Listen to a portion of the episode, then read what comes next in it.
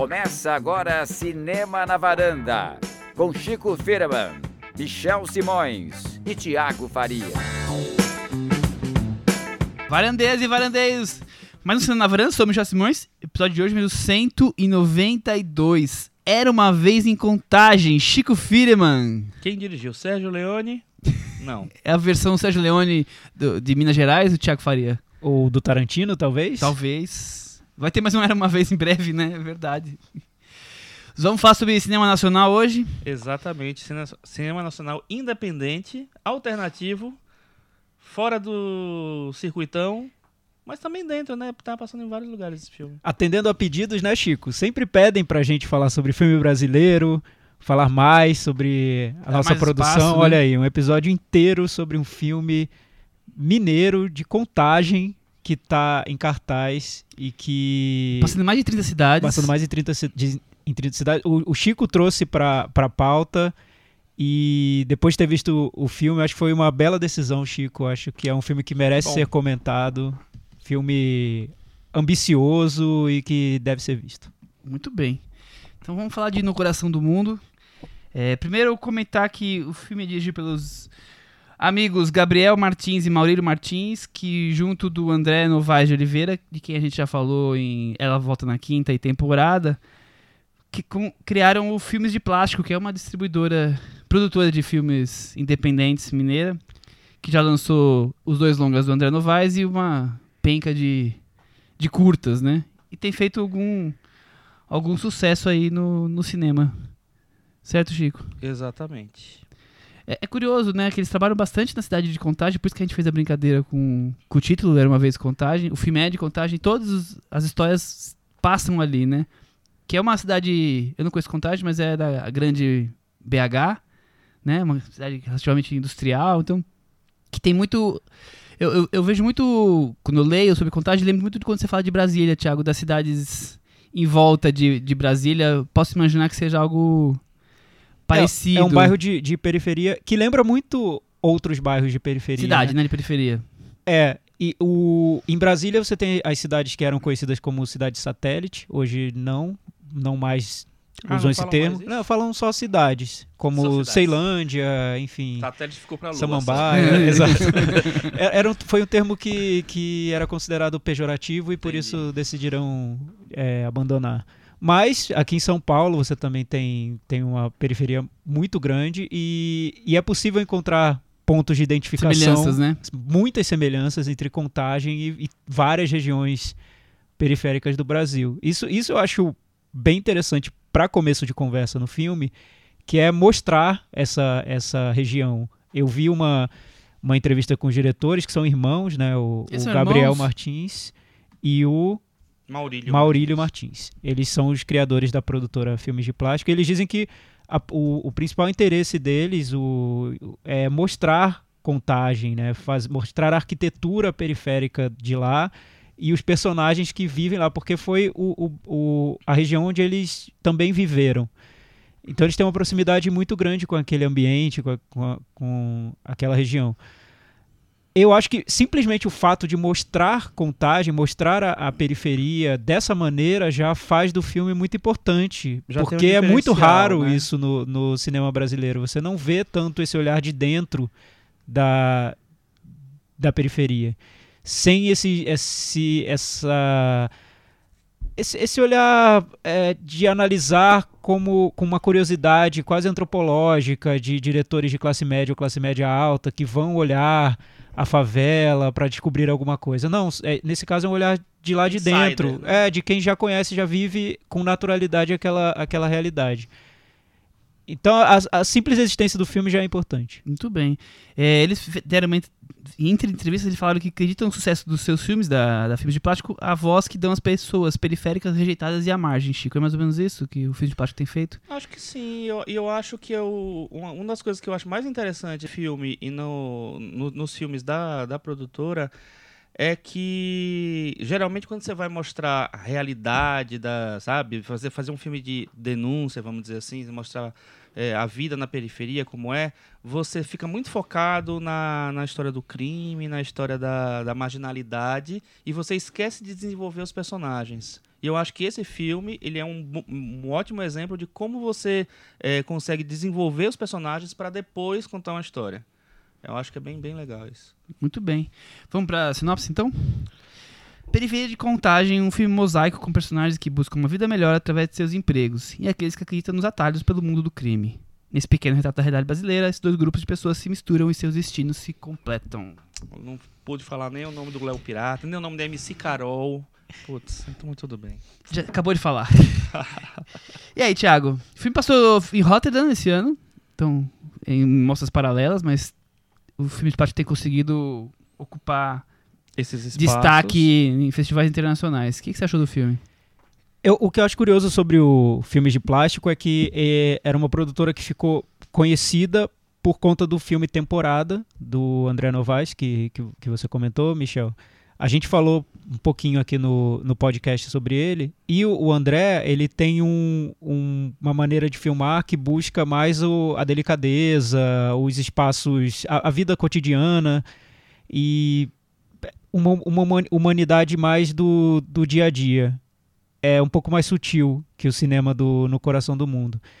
E para mim foi uma grande surpresa ver o No, o no Coração do Mundo, porque é um, um filme que tem uma ambição de, de ser uma obra mais narrativa, de buscar um contato com o cinema de gênero, de trazer grandes histórias de personagens da periferia, que esse processo eu acho muito mais arriscado no meu ponto de vista, eu não, acho que não é interessante nem comparar uma coisa com a outra, são dois caminhos diferentes, mas você criar grandes ficções, eu acho que coloca muito na reta o talento dos diretores e dos roteiristas. É- tem muito mais a provar quando você mira uma, um filme muito mais ambicioso. E o No Coração do Mundo eu vejo essa tentativa de mirar mais alto, com, claro, o resultado tem alguns problemas naturais, porque a ambição é grande, mas é um projeto que me interessa mais. Eu acho que é- era justamente o que eu busca, o que eu queria ver pessoalmente no- nos filmes mais independentes que estavam saindo de- desses diretores iniciantes, dessa cena de Minas Gerais. É, eu queria ver esse, esse tipo de ambição, de, de pensar grande no, no cinema. E esse filme pensa muito grande. É quase, um- é quase um filme, é, um mosaico e um manifesto de tudo que, que essa geração quer. E para mim foi uma grande surpresa. Muito bem, você também acha isso, Chico, que ele é mais audacioso, talvez, do que os filmes do André Novaes, nesse, nesse ponto? É, não, não diria audacioso, eu acho que ele vai para um outro caminho, né? Eu acho que o que o cinema do André Novaes mudou, muda bastante com o temporada. Eu acho que o temporada ele tenta uma coisa mais narrativa é, do que o, o que ele tinha feito até Vai então. dar volta na quinta. É, não, do que os outros, os Ah, os curtas, curtas, né? também e tal.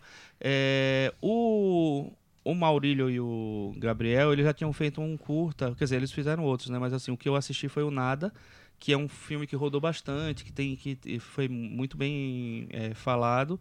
E ele já tinha uma proposta, essa proposta de entrar na é, ent- entrar na, na, na comunidade, vamos dizer. E eu acho que o que o Thiago descreveu bem, como, como ele fica meio que no meio termo entre um cinema mais clássico e um cinema mais ousado, de alternativo em, em relação em como mostrar essas, essas realidades, essas pessoas. É, é um filme que me interessou muito. Eu, eu fui ver o filme, que já ele está bastante elogiado, assim, no nosso, nosso círculo. Nosso vamos círculo, assim, né? né? muita gente falando muito bem dele. E é, eu, quando eu assisti o filme, a primeira coisa que eu fiz é um filme diferente de, de várias coisas que tem- se, se faz hoje no cinema brasileiro. O cinema brasileiro migrou para um tipo de filme alternativo, independente, assim, que é muito parecido, né, com é, feito em vários diretores diferentes, mas muito parecido, né, na- no formato, nas, nas temáticas. E esse filme eu acho que ah, ele tem ah, ah, essas temáticas, mas ele é tem um, adota uma forma totalmente diferente. É, é totalmente diferente, parece que é- nunca se fez, mas assim, eu acho diferente o formato final dele em relação ao- aos outros. É, ele, me parece uma crônica da periferia com esse estilo de personagens, tipo o Robert Altman, de, de ficar vagando por vários personagens. Principalmente na primeira metade, talvez a segunda metade você tenha mais foco em três deles. Mas eu acho interessante isso, você, a fluidez com que a narrativa passa entre esse grupo de personagens que vive num- numa mesmo, no mesmo bairro, provavelmente, ali na mesma região, ou que tem pontos em comum que os unem. e o, o como o, o filme vai conseguindo desenvolver os que estão mais voltados aí pro, pro mundo do- dos atalhos do crime e os que simplesmente vivem a sua vida e, e convivem com eles. Estão, estão ali dividindo o mesmo espaço. Eu acho a coisa mais intrigante do filme. E como o, Thiago diz, ele, ele é. Eu vejo ele mais audacioso por isso. porque É mais difícil fazer isso do que o tipo de, de filme independente que nós estamos vendo, como o Chico comentou, que é mais aquela câmera acompanhando o dia a dia bem lento, aquela coisa mais introspectiva, né? Que muitos filmes são muito bons, mas a- o formato em si já talvez já tenha sido muito explorado. E esse É, aqui. virou um formato padrão. É, exatamente. Esse aqui, brasileiro. ele inova por isso. Pô, É. É, troca eu, de eu não, eu não queria simplificar tanto, mas eu vou simplificar. Vamos porque lá. eu acho que não tem. Os ouvintes aí, não Thiago. são, não são obrigados a acompanhar a cena e assistir a todos os filmes que estão exibidos no Festival de Tiradentes, por exemplo. 30 filmes por ano. Tá, né? então a gente, eu vou Não simplificar obrigados, bastante, mas tá? Se quiserem, podem assistir. Perdão para os nossos ouvintes que acompanham tudo que vai no Fe- Festival de Tiradentes, vou, vou simplificar. Eu acho que por um tempo o cinema mais independente brasileiro ele se tornou mais introspectivo. Ele se fechou um pouquinho dentro do, de uma proposta de não ação, de antinarrativa, de acompanhar a vida como ela é. Criou várias fusões entre documentário e ficção, mais pendendo para o documentário que para a ficção. Alguns interesse que nem sabia que existia. é, um interesse muito grande na vida, mu- muito interessante. Filmes que eu acho ótimos. Tem um filme que agora me fugiu o nome, mas eu vou lembrar, um filme mineiro também, de uma produtora chamada Teia, que fez muitos desses filmes que misturavam documentário com Eu, ficção. eu adoro esse filme também. E que eu Vou acho que o lembrar. resultado é, é incrível, mas o que acontece é que isso acabou virando, dentro dos festivais brasileiros, virou uma fórmula mesmo. E Uhum. com filmes muito bons sendo produzidos, mas filmes que simplesmente repetiam esse formato e seguiam dentro de um casulo cada vez mais para um caminho introspectivo que distanciava esses filmes de um público potencial maior. O Céu sobre os O Ombros. Céu sobre os Ombros. Eu acho incrível esse filme, eu adoro. Aliás, é um filme que usa. Tem uma cena que tem um. Ele usa música pop mais cafona para ilustrar um- uma cena de um personagem, que eu acho que esse recurso de usar música popular dentro de um formato mais. de, de um cinema mais introspectivo, mais abstrato, foi sendo repetido em outros filmes e tem também Tem no Coração aqui, do Mundo. sim. nu- Num outro formato. Mas enfim, voltando um pouco, o cinema mais independente acabou se isolando do público com, e, e num formato que rende às vezes filmes muito interessantes, mas que também tem limitações. O No Coração do Mundo, acho que ele ousa, porque ele quer uma comunicação um pouco mais direta com, com quem está assistindo ao filme. Ele quer criar ficções até mais exuberantes, mais arriscadas, mas é, às, às vezes tão, tão beirando o absurdo quase e, e com o- a coragem de ir a esse limite e, e, e testar essas possibilidades. Há casos em que, que, que o filme não consegue concretizar o que está tentando, mas o, o risco é interessante. Então acho que o No Coração do Mundo se aproxima mais de um cinema de um, de um Kleber Mendonça Filho, por exemplo, que também tenta isso. Ele tenta fazer um cinema social, mas com caminhos de comunicação com um público que pode ser mais amplo. Então, quando ele faz um Aquários, ele está falando sobre o Brasil, mas também contando uma história de uma mulher que está sendo é, é, ameaçada por, por uma corporação para ser isolada e sair de um prédio. Então, ele, ele tenta filmes mais abrangentes. O No Coração do Mundo acho que entra mais nesse caminho do- de um cinema brasileiro que, pessoalmente, eu acho mais interessante. É, claro, cada um também vai, vai achar o que quiser, e há filmes mais introspectivos e silenciosos e delicados que, são interessantes também. Mas eu, eu fico muito feliz de ver que, que o cinema independente está se abrindo e está buscando essa comunicação, tentando falar com, com o espectador, tentando provocar, entrar em debates grandes, tratar de grandes temas. Esse filme trata da violência, da criminalidade de uma maneira que eu acho provocativa. Eu acho que é um filme que pode ser mal interpretado e tudo bem, porque ele entra na discussão, entra na, na controvérsia. Então, é, é isso que, que me interessa no cinema e, e eu acho bom o Brasil estar produzindo esses filmes.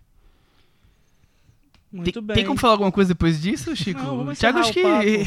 Mas, mas para você, mas pra o vocês, o que, o que vocês. Não, eu acho que é exata- exatamente isso. Eu Acredito. não vou tentar repetir o que você falou, porque você já fez um discurso muito bonito e, e- que é exatamente o que eu também penso.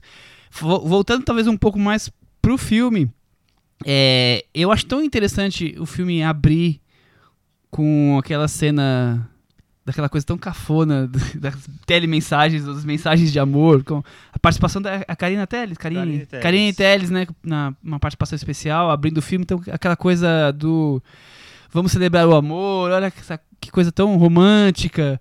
E o filme depois ir para um outro caminho que personagens morrem ou há decepções, até o, o, final que talvez seja de desconsolo total. Quer dizer, você abre com tantas é, expectativas, perspectivas e você vai terminar com a crua realidade de alguns caminhos mal traçados, digamos assim. E eu digo mais, é, você abre com um cinema mais próximo do cinema independente que é feito mais maciçamente no Brasil e você segue para um outro caminho.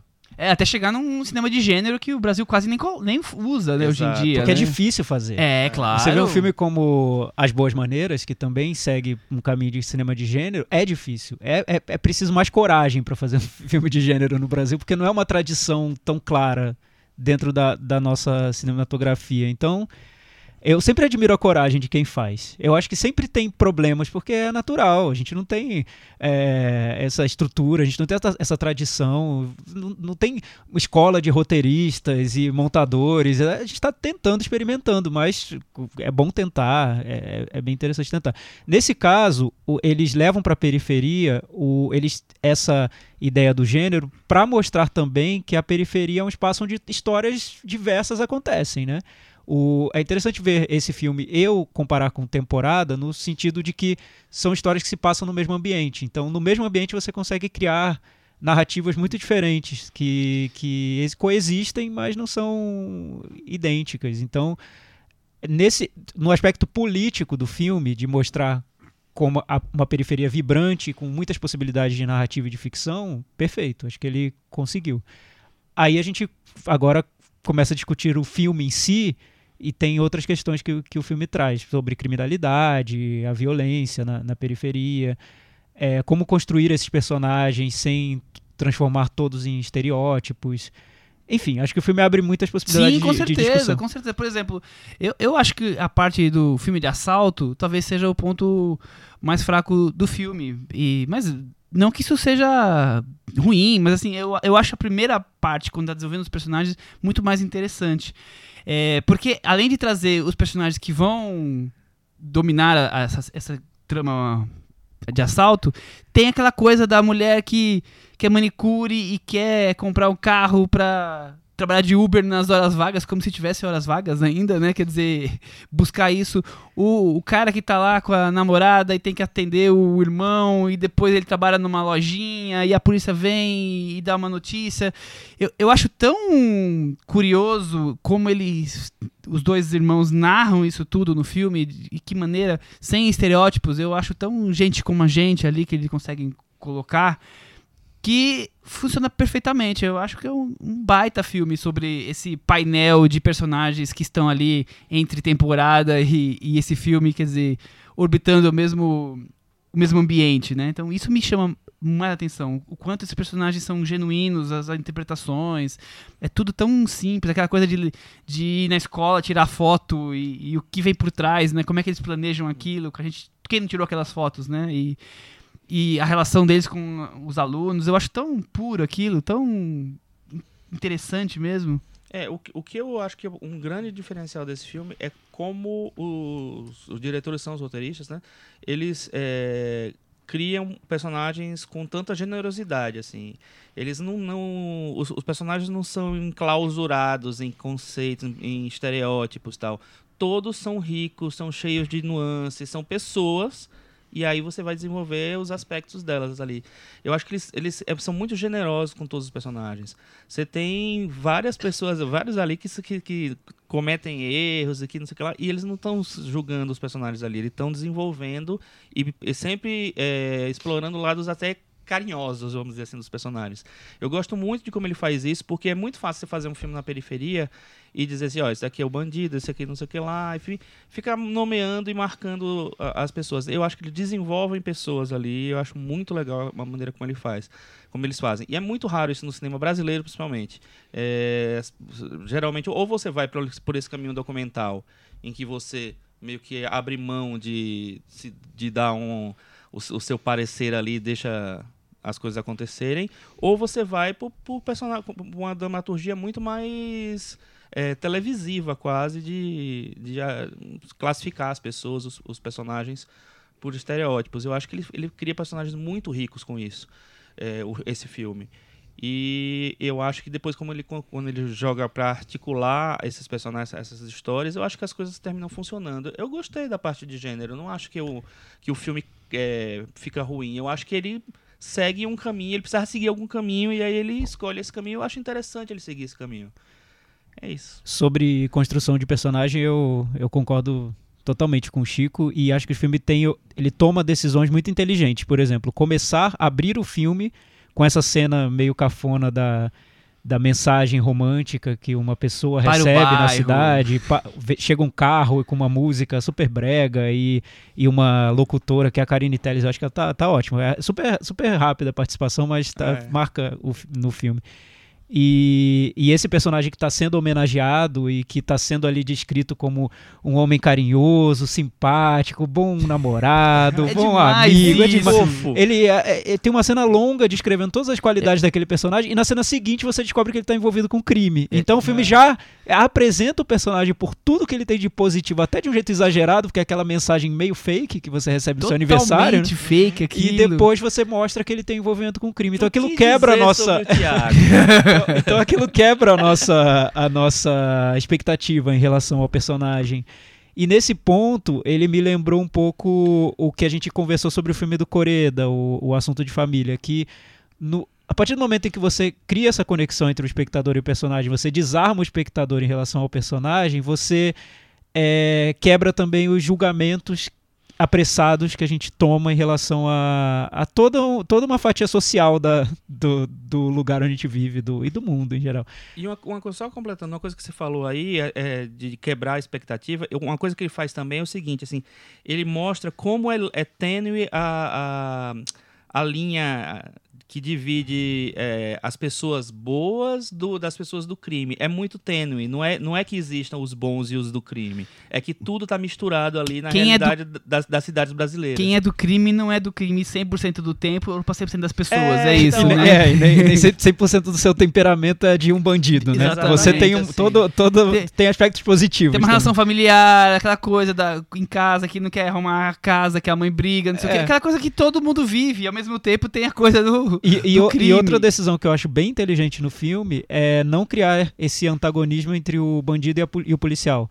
O policial quase não, não tá no filme. As relações de crime que ocorrem são entre as, entre as pessoas da periferia mesmo. Geralmente é entre pessoas que estão envolvidas com crime de maneiras até inusitadas, surpreendentes. Às vezes tem, tem uma morte que ocorreu por acaso, tem um, um, crime, uma tentativa de crime que dá errado porque outras pessoas conhecidas se envolvem. Então, é, é, é, uma violência que brota ali dentro mesmo. E essa decisão de não colocar a polícia como um vilão, que poderia acontecer também, que é o oposto desse julgamento do, do bandido vilão, é você colocar o policial como o vilão e que, e que vai quebrar o, uma estrutura ali que se constrói dentro da periferia. O filme torna a, a, a, conversa mais complexa. Nossa, você falou disso, o filme me quebrou na hora que aparece. O único policial que aparece no, no filme, uma única é, situação, eu não vou contar pra dar spoiler, mas que eu esperava uma coisa completamente diferente do que é, ele tá ali também, fazendo. Você também? Também. A cena da lojinha, né? Isso, exatamente. Eu é. achei que ele ia ali fazer outra coisa. Eu também. Então, é que, é que isso, isso é... Eu, eu acho que foi, foi proposital, Total, porque ele entra, com, a cara, ele entra com a cara... Ele me enganou completamente. Porque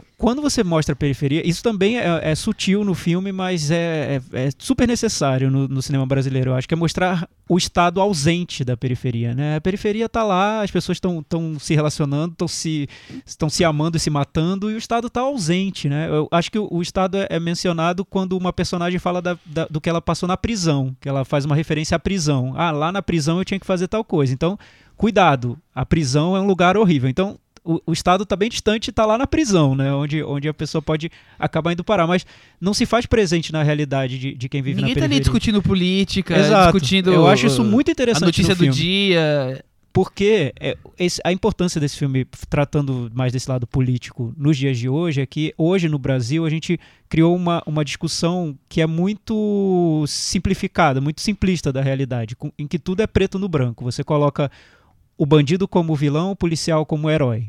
E, e aí você começa a discutir política pública. contrário. É, ou num- em setores mais extremos da. Isso, esse- essa visão do policial como grande herói e o bandido como grande vilão, a gente vê mais no extremo da direita. E é- Isso. quando você vai pro extremo da esquerda, você vê o bandido como herói e o policial como vilão, ou o bandido como vítima e o policial como vilão. que Isso, seria é, mais ou menos isso. isso. E o filme, acho que ele quer mostrar toda essa zona cinzenta que tem entre um ponto e outro, né? Que não dá pra você dizer que alguém é vilão, alguém é herói. São pessoas vivendo da maneira como conseguem viver e se relacionando. Uns encontram esse caminho dentro do crime, outros não. E as pessoas vivem como conseguem, como podem. Acho que o filme, nesse ponto, é, na tentativa de embaralhar essa discussão, ele é bem interessante. O que eu acho é que ele pode ser mal compreendido e que é bom também, né? Porque uma obra de arte tá aí Até pra porque é um isso filme só, né? mas Claro. ser compreendido como um filme que, li- que relaciona a criminalidade com periferia. E eu acho que não é isso que ele faz. E, Não, e eu não não. queria. Eu acho que Ele seria infeliz o relacionar oposto, o filme a isso.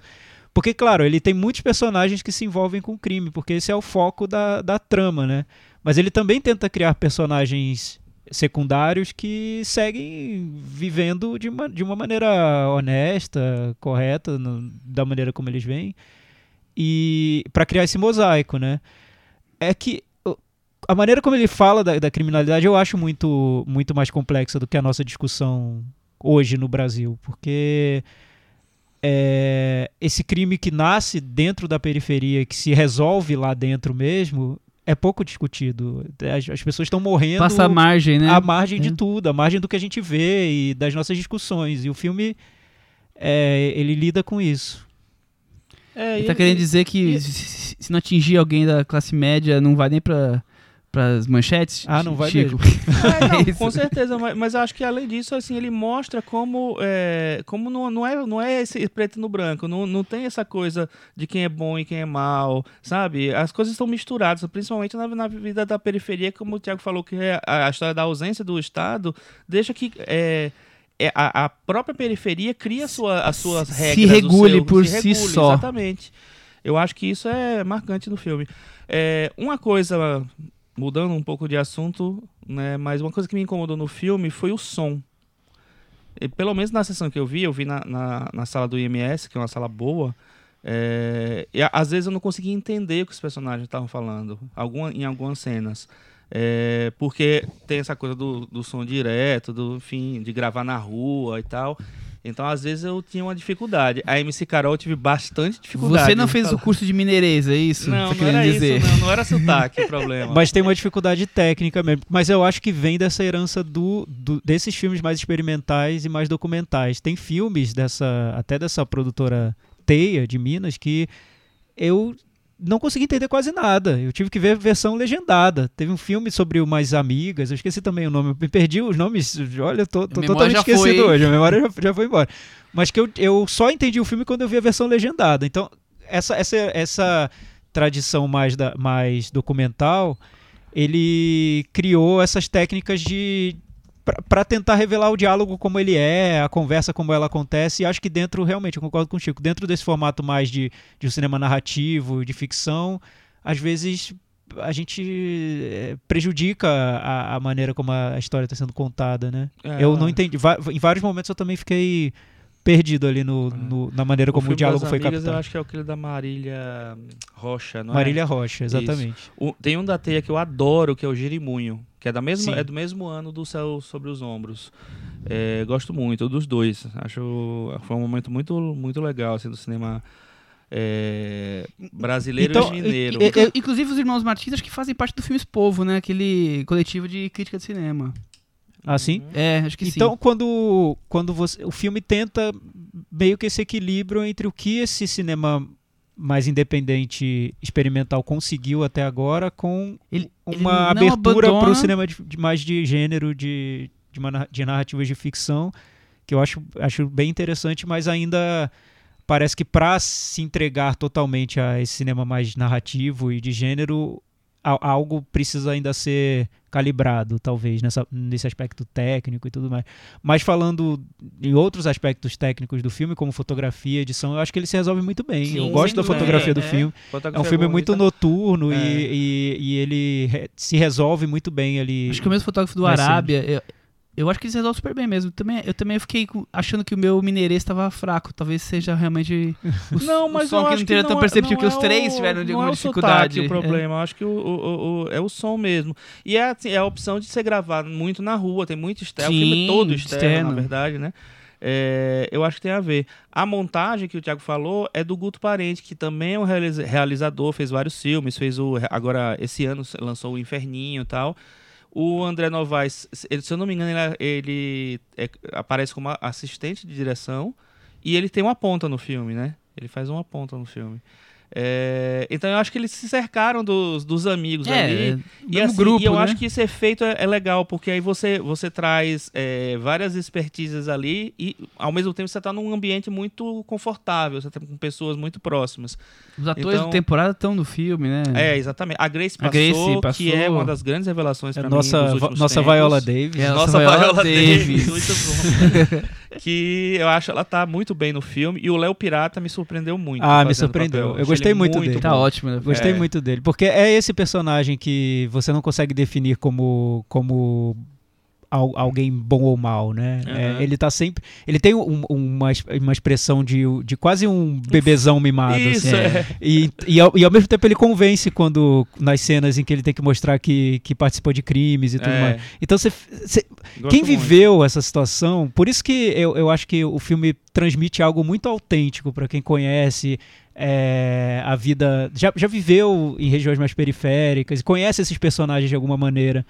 Já Então, viu personagens daquele jeito, né? É, No jeito de ser. Eu lembro assim. quando a gente falou sobre aquele filme Campo Grande, que eu, eu morava em Campo Grande quando eu era criança, no Rio de Janeiro. E, e nesse filme eu senti muito a falta de Campo Grande. Tava claro pra mim que a diretora não conhecia a realidade de Campo Grande, não tinha vivido lá. E tava muito claro que o filme não, não, ele passava por Campo Grande, ele não mostrava Campo Grande.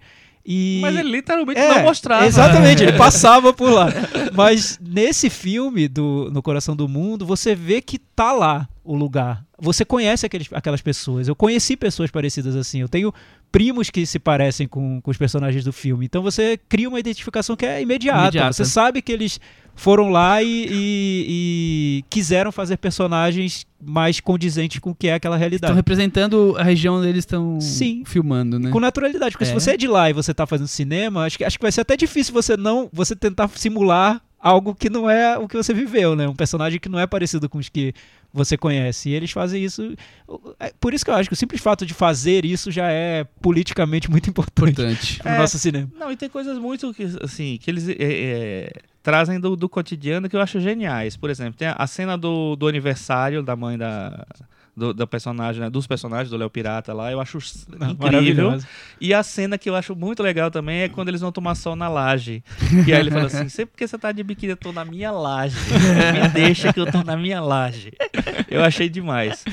E o, aí, o filme, a- o filme- isso, isso, isso é muito legal no filme, porque é, essa observação do cotidiano já é muito interessante. Então, pra- pelo menos pra mim, já foi Sim. muito envolvente. Então, eu passei a primeira hora de filme, ele tem duas horas, então a primeira hora é um inteira. longo até. É, né? eu fiquei ali entretido com o retrato que ele faz daqueles personagens, como ele, ele mostra aquelas situações, sem é, tempos mortos, é mostrando a vida de uma maneira vibrante e tudo mais.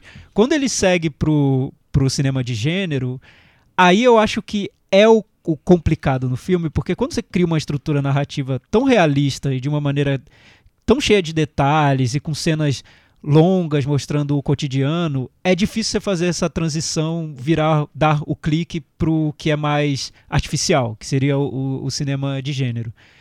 É, é complicado, e eu acho que o filme não resolve muito bem, Uhum. fica, fica um pouco truncado ali, porque ele pega esses personagens tão ricos que ele construiu, que pessoas que você conhece da sua vida, e ele tenta colocar numa estrutura de um filme de roubo. Que seria quase um filme do Soderbergh, né? Isso. Vira um filme do Soderbergh. Então eles, esses personagens começam a planejar um roubo e colocar essa, essa, essa ideia em ação. E aí o filme começa a se sustentar em reviravoltas que você sabe que não aconteceriam mais ou menos daquele jeito se fosse muito muito realista, ele, ele fica um pouco fantasioso, até chegar num ponto do clímax do filme em que situações acontecem que talvez aconteceriam no Cães de Aluguel do Tarantino. então ele leva, ele vai forçando, o filme vai forçando um, um, um tom mais artificial que incomoda porque a gente já tá tão envolvido naquele mundo realista anteriormente, sim. que parece que a coisa não casa. Mas foi como eu disse no início da, da conversa, eu gosto da ambição, eu, eu, eu admiro o que ele tentou fazer daqui a acho que três filmes isso vai ficar muito azeitado e vai funcionar, mas por enquanto ainda não, não funcionou. Mas é, é, é, é muito bom o que eles tentam. Acho que é. É, é mais do que eu válido. disse, eu me surpreendi acho que muito. mais do que válido. Vamos para Metavaranda ou tem algo mais Chico, que você quer Não, complementar? acho que é por aí. Acho que vale só rapidamente falar sobre o elenco. A gente falou muito en Ah, passant, é verdade, é. mas eu, eu acho que ele tenta combinar os atores que não são tão conhecidos, que são da região, com atores mais conhecidos, é, co- que são a, a Karine Telles, a, a a Grace. Grace ou Grace? Grace, Grace, passou. E, e eu acho que nesse filme funciona, dá certo. Em outros filmes brasileiros mais independentes que tentam isso, eu noto um, um desequilíbrio. Nesse eu acho que deu, deu certo. É, acho que tirando a Karen Telles, todos fazem parte desse mundo. Então, por exemplo, o personagem do central do temporada, junto com a Gracê, tá aí no filme, no personagem mais, menos importante. O Léo Prata também já viu em outro, em outra, outro cinema. Então, quer É, dizer, o, o que eles, acho... eles- é um grupinho, né? Os É. diretores são um grupinho, os atores também fazem parte desse grupo. O que eu acho que é interessante no filme é porque, assim, no, no- é um- acho que é uma, uma questão a ser pensada no cinema brasileiro. É, se quer tanto naturalidade que se traz muito o ator não experiente, o não ator para os filmes. Legal, dá uma realidade, mas ao mesmo tempo se, se, se afasta, cria um, a- um atrito com a ficção. Porque o cara não é um ator, ele não vai, não, não sabe atuar. É, alguns são naturais, mas não, outros nem, muitos nem tanto. Eu acho que nesse filme todos são atores. Os, os principais pe- personagens são atores. Então, por mais que eles sejam pessoas que estão próximas àquela realidade, nem sei se todos estão tão próximos assim, mas que têm aquele contato, que são daquele lugar, que são não sei o quê. Eu acho que ele tem essa coisa de manter. Estamos atores que estão dando é, belas interpretações. Então, eu acho que dos personagens principais, acho que todos são muito bem. A menina que faz a, a cobradora, Nossa, aquela cena dentro do ônibus é incrível. eu acho ela muito boa também. A, a manicure eu também gosto muito, tal. A Grace Passou é excelente e, e o Léo Pirata também maravilhoso. Ele tá em vários filmes. E ele é realizador também, é, é roteirista, ele tem várias coisas. É um cara bem envolvido na, na produção de cinema. Eu não conhecia. Não? Quais são os filmes É, que ele, ele participa? tem um filme dele chamado Subiaba, uma coisa assim, que foi super polêmico, porque discute papel da mulher e tal. Então tem umas. Tem umas é, fez muito, muito barulho em Tiradentes. Ma- Mas, isso de entrar, só abrindo um parênteses, essa, essa dificuldade que eu vejo do cinema brasileiro de entrar nos grandes assuntos que a gente tá, os grandes temas do momento, eu vejo, eu vejo como um problema.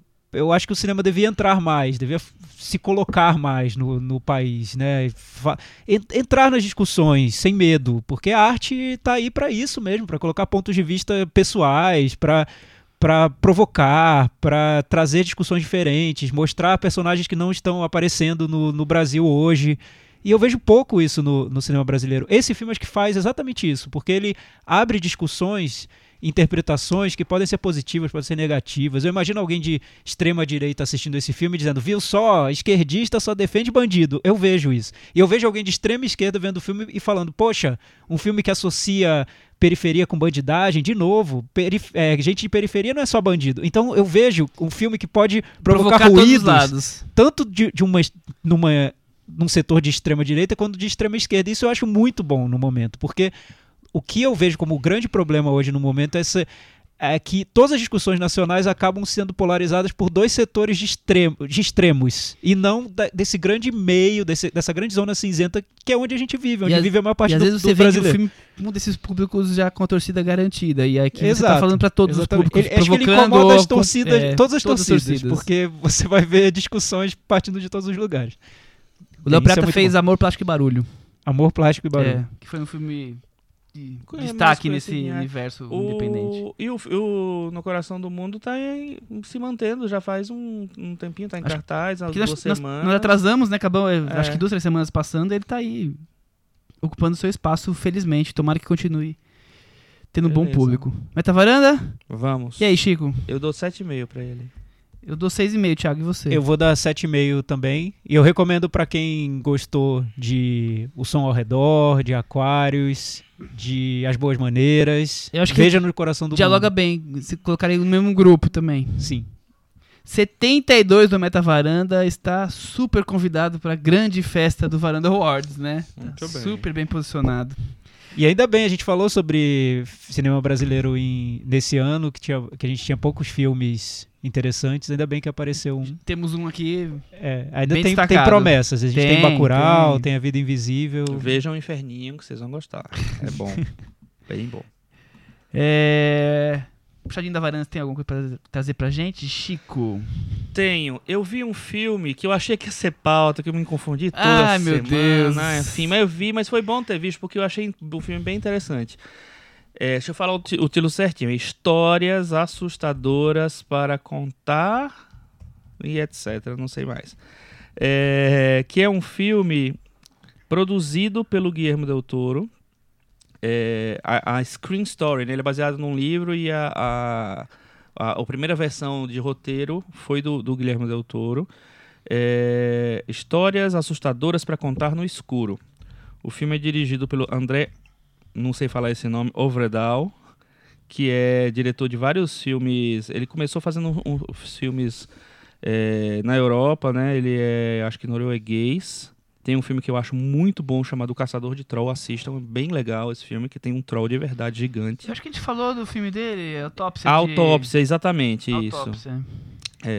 E esse filme eu achei muito interessante que teve várias, várias discussões que eu fiz comigo mesmo na minha cabeça durante o filme. Primeiro que ele me, me remeteu muito a um cinema de terror mais popular, muito feito nos anos 80, que é de pegar uma história e dividir em capítulos, mesmo dentro da mesma história. Não- é, cap- capítulos assim, não tem capítulos marcados, mas tem pequenas é, uma estrutura de pequenas pequenos contos dentro da mesma narrativa é, eu lembrei muito dos, de, de- de vários filmes dos anos 80, tá? Eu acho que ele tem uma, um diálogo com esse tipo de cinema. É um filme que tenta criar visualmente algumas cenas, é, algumas. Sei lá, fazer uma linguagem mesmo cinematográfica em várias cenas, em vários momentos. É um filme que eu super achei divertido e gostei, me, me envolvi com o filme. E é muito, muito bem feito, assim. E você vê em alguns momentos uma mão ali do, do Del Toro ali. Tem o dedinho de Del Fantástico. Toro? Tem um dedinho, dá pra, dá pra você perceber uma- umas, é, umas conexões com o- os filmes do Del Toro. É, então acho que vale a pena assistir. Quem é fã de cinema de terror vai gostar. Muito bem. Fica aí essa dica. Cris, Chico, Thiago, vocês têm alguma coisa? A Cris nem deu oi hoje, né? Oi. Pronto. eu vou trazer aqui pra discussão, acho que só o Chico e eu que assistimos, o Simonal. O- a biografia do cantor que Wilson ficou Simonal. muito mais marcado pelo por ter caído pro ostracismo depois do, do o caso envolvendo a possível delação dele de outros cantores famosos da época, que ficou meio polêmico, meio obscuro, né? Já teve um documentário recente que era muito bom, que chamava Wilson Simonal, Ninguém Sabe o Duro Que Eu Dei. Eu acho que era Simonal, ninguém sabe do É, acho que é isso. E agora vem o filme de- é, interpretado pelo Fabrício Boliveira, o mesmo do Faroeste Caboclo. Uhum. Eu que descobri. Eu acho tão interessante essa história do Simonal, porque eu descobri o Simonal já, sei lá, de adolescente pra adulto. Eu não sabia nem que ele existia. eu- Porque. Eu acho que a nossa geração. É, eles, eles consi- conseguiram apagar ele de uma forma Isso. impressionante, É. né? Eu fiquei E- impressionado com isso também. Eu descobri ele sem querer, tava até contando pra Cris ontem que eu. Começo, comecei a trabalhar, ganhar dinheiro, todo mês lá comprava um CD, e uma vez eu vi um CD chamado Casa da Bossa, que eram, sei lá, uns 15 músicas, um cantor mais antigo com um cantor naquela época mais recente. Então, sei lá, tem Léo Jaime, Frejá, Elba Ramalho e. E Quarteto Insai, Dóis Monteiro. Grandes nomes da bossa. Frejá, Léo Jaime. Não, é isso que eu tô falando. É alguém da bossa antigo com Aham. algum cantor que tava fazendo bastante sucesso naquela época, juntava dois e fazia um dueto e cantava uma música. Uhum. E ali eu descobri duas músicas do Simonal, uma, uma delas é o próprio Simonal canta. E ali que eu descobri, falei, nossa, quem, quem é esse cara? E aí fui atrás de conhecê-lo. E comecei a, a gostar dele, da, da parte musical. E depois que eu fui saber dessa história, eu acho tão curiosa como a imprensa e o público conseguiram colocar ele dentro, debaixo do armário, assim, escondido, e nunca ninguém mais falar, até ele morrer nos anos 2000 completamente sem nada, né? Abandonado. E eu acho que o filme, dentro desse universo de cinebiografias musicais brasileiras, ele consegue ser muito mais é, justo do que a maioria das biografias que a gente conhece, porque ele só faz aquele, ele não faz aquele retrato começo, meio e fim da vida, ele pega desde a, do, quando ele come, começa a carreira até quando tenta se fazer um show para re, resgatar ele e é muito mal recebido pela classe artística que abandona e vai e abandona ele ali. Então fica nesse intervalo. Então mostra da ascensão até a, a queda. Mas não fica no, no, detalhe, querendo contar as histórias. Eu acho que o filme consegue trazer, acho que o mais importante é isso. É se eu entender quem era o Simonal. Então, o, o talento, a característica, a parte arrogante, o positivo e o negativo, a relação com a esposa, nos pontos, nos ups and downs, digamos assim, eu acho que o filme consegue trazer isso e ser honesto com o personagem, quer dizer, nem trata ele como um mocinho, nem trata ele como um vilão. É mais ou menos como a gente falou agora sobre No Coração do Mundo. Quer dizer, ele fica naquela zona cinzenta de erros e acertos e, e resgatar o, o quanto ele foi importante, né? Os programas na Record, o, o na, na Tupi, a rivalidade com, com grandes nomes como Roberto Carlos. Não que ele rivalizasse, mas rivalizasse na questão de ibope, na questão de, de quem vende mais discos, nesse tipo de coisa. Então eu acho que é um filme válido e bem interessante para quem quer conhecer esse personagem esquecido. Eu não gostei. Eu não gostei. Eu achei que o filme tem, tem muitos problemas. Eu achei. Primeiro, eu achei a ficção do filme muito. É, sei lá, mal, mal resolvida. Eu achei tudo muito artificial na, na, as cenas é, dirigidas de uma maneira muito artificial. A gente está acostumado a ver essas biografias brasileiras, é, muitas, né, de personalidades, de músicos, a gente viu várias recentes. Mas eu acho que esse filme, ele assim, ele as cenas são tão encenadas que para mim na, eu, eu comecei a desgostar de tudo. Quando entra na história dele, aí eu fiquei muito mais fascinado como realmente ele foi apagado da história da, da música brasileira é, durante muito tempo. E aí eu fiquei muito fascinado, mais, mais fascinado nisso do que necessariamente no filme. E aí é, me deu um outro conflito no filme que foi mais para frente, que foi o seguinte, assim, é, é um filme que ele tenta ser honesto, é, mostrando é, um personagem, como você falou, com vários defeitos, com várias, vários, vários problemas ali, é, que tomou várias decisões muito erradas ali, mas que terminou sendo julgado por um por, por uma falha de comunicação que virou um negócio muito uma maior. Uma fake news, né? Uma fake news que virou muito maior, mas que ele mesmo que provocou. Sim, no, com certeza. ele tem responsabilidade na fake news. É, então, ao mesmo tempo, eu percebi um filme ali que queria ser honesto para poder passar é, mostrar o, o, o, que aconteceu, mas ao mesmo tempo um filme que queria livrar a barra do cara que na verdade não foi um delator, segundo o filme. É, não foi um cara que estava mancomunado com a ditadura. Então, me pareceu ser um filme também muito oficial. É um oficial, quase um Rocketman. Tipo assim, eu libero vários podres, mas são os podres que eu quero. É... Aí nesse sentido me deu uma outra coisa. Mas como. Mas realmente depois, com, com os detalhes de, de da história do, da, do artista, né? Do, do personagem, é... o que me fascinou foi isso, assim, de como você consegue apagar um cara que teve a dimensão que ele teve, assim, sabe? Um cara que conseguiu montar a sua própria produtora, um cara que é, era a cara da, da Shell durante muito tempo, era o, garoto propaganda da Shell durante muito tempo, um cara que roubou a cena lá do Sérgio Mendes lá no no Maracanã, fazendo o, show. Que era para ser o grande retorno dele, Ex né, Exatamente. Então, eu acho que tem muitas coisas que assim que eu não sabia do Simonal, que o filme me apresentou, eu não vi o documentário. É, é bom é, o documentário, já, o documentário é. já traz tu, toda essa história. Toda essa história Mas foi muito interessante é, perceber isso de, de como é, o, o cara consegue ser apagado da história. Porque eu, eu, lembro que eu acho que eu fui mais me tocado de quem era o Simonal. É, algumas músicas eu lembrava de, de com certeza da infância da adolescência.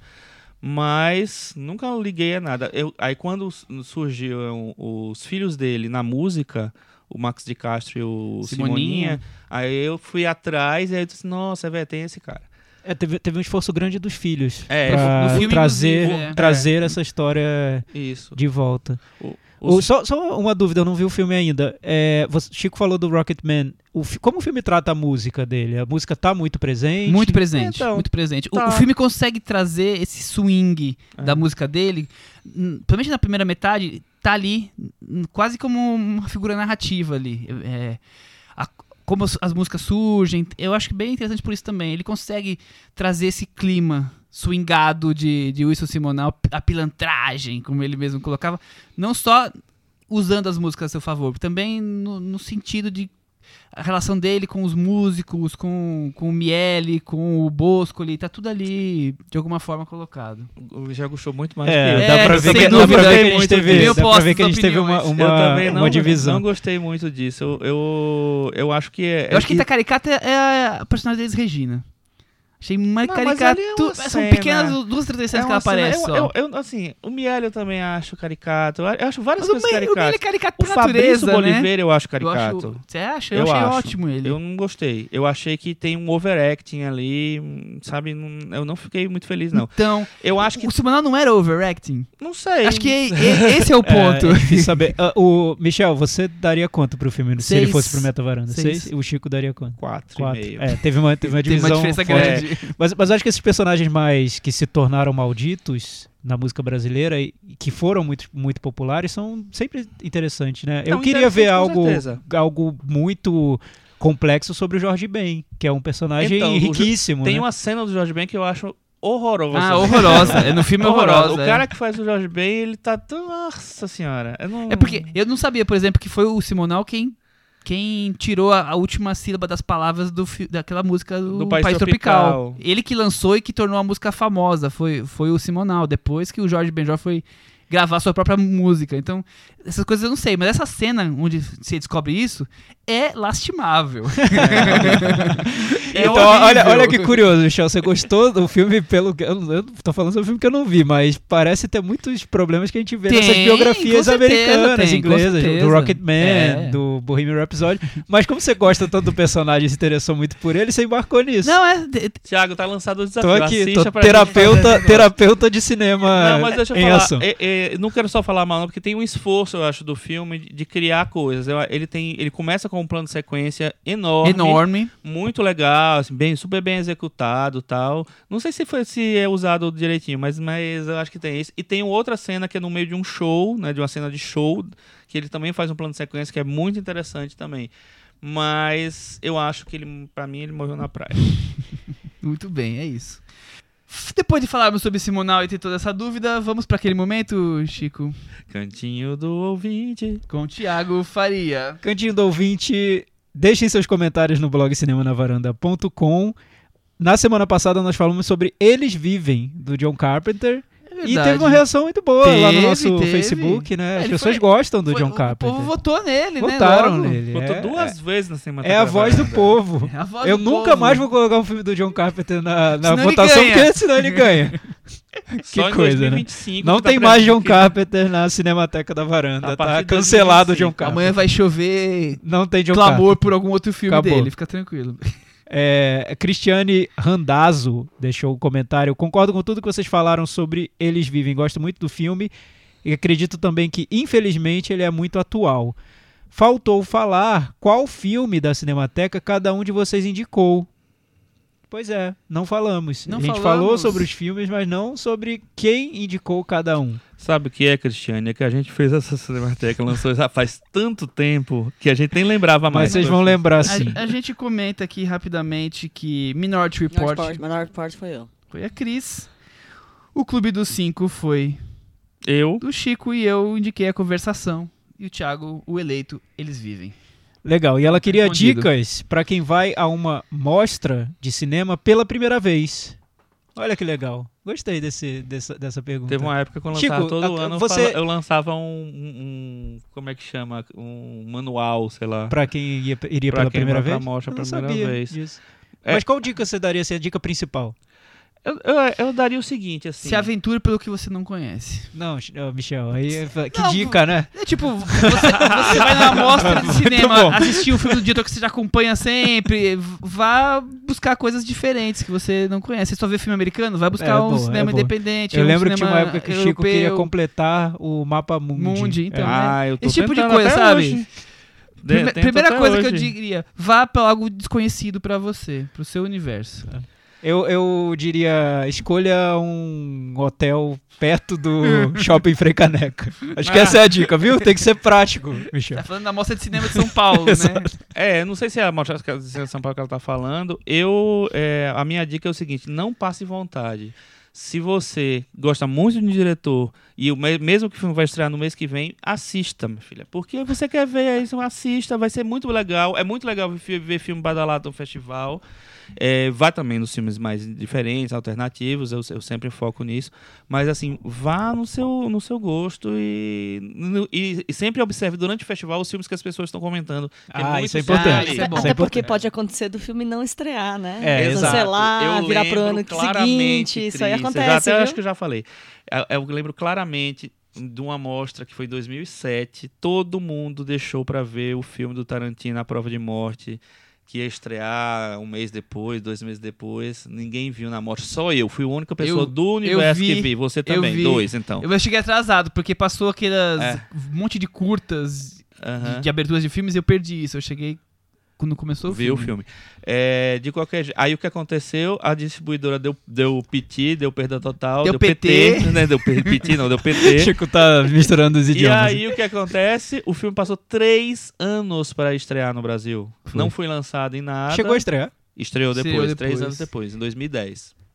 É, a minha dica pra Cristiane é, supondo que ela vá tirar férias, é o que é o correto pra assistir a mostra. Você vai tirar férias, né, Isso. Pra ver 5 a 6 filmes por dia. Isso. Então você vai fazer um mix ali na sua programação. O que eu recomendo é que você misture os filmes que você quer muito ver com filmes que você talvez queira arriscar pra tornar seu dia mais agradável e feliz. E se o filme for muito ruim, você pode sair, tá? Pode, É, não pode tem sair. problema, não. Faz que nem a gente, não, que não saía de nada. Saia, converse com as pessoas, porque elas vão te dar dicas de filmes que estão aí no, no burburinho e que depois vão se tornar talvez grandes filmes da mostra. Essa mostra passada a gente teve um exemplo que foi o Amanda, que foi um filme que surgiu na mostra como um. Como, como eu diria? Um vulcão, um vulcão Foi erupção. um vulcão erupção, boa. Ninguém esperava, tava todo mundo na fila do filme do Olivier Sayá, veio uma galera dizendo que Amanda que era o filme que a gente tinha que ver, enfim. Tivemos que refazer toda a Estou na fila errada. E calcule direitinho a- o espaço entre as sessões para poder se locomover, para não sair correndo feito uma louca subindo a ladeira da Frecané. É isso, então. o Vanildo Caselli Jr. perguntou se não rola um cinema falando sobre Years and Years. Alguém assistiu? Eu não vi ainda. Ah, então não- por isso que não rola, Vanildo. Você viu? Eu, eu também não vi, é com a Emma Thompson, né? Por isso que não rolou, viu, Vanildo? O Caio Moraes, eu esqueci desse comentário, que ele disse que já se passaram alguns episódios, mas só lembrei agora que quando vocês falaram do Booksmart, o Chico havia criticado que o filme se parecia com as comédias de Jonah Hill. E, a- e que até uma das protagonistas se parecia com ele. Pois é, a protagonista que ele menciona, na verdade, é a irmã é, mais é, nova É, A dele. gente descobriu depois. na vida é. real, a atriz Beanie Feldstein. O nome completo do irmão dela é Jonah Hill Feldstein. Só uma curiosidade. Acho que foi o Michel que falou. Eu ouvi esse episódio, eu não estava participando, mas o, o Michel falou. Ela tão parece, o filme parece tanto um filme de Jonah Hill que até a atriz É, a parece gente Jonah depois Hill. até corrigiu, porque a gente descobriu que ela É. eram. Eles são irmãos. É.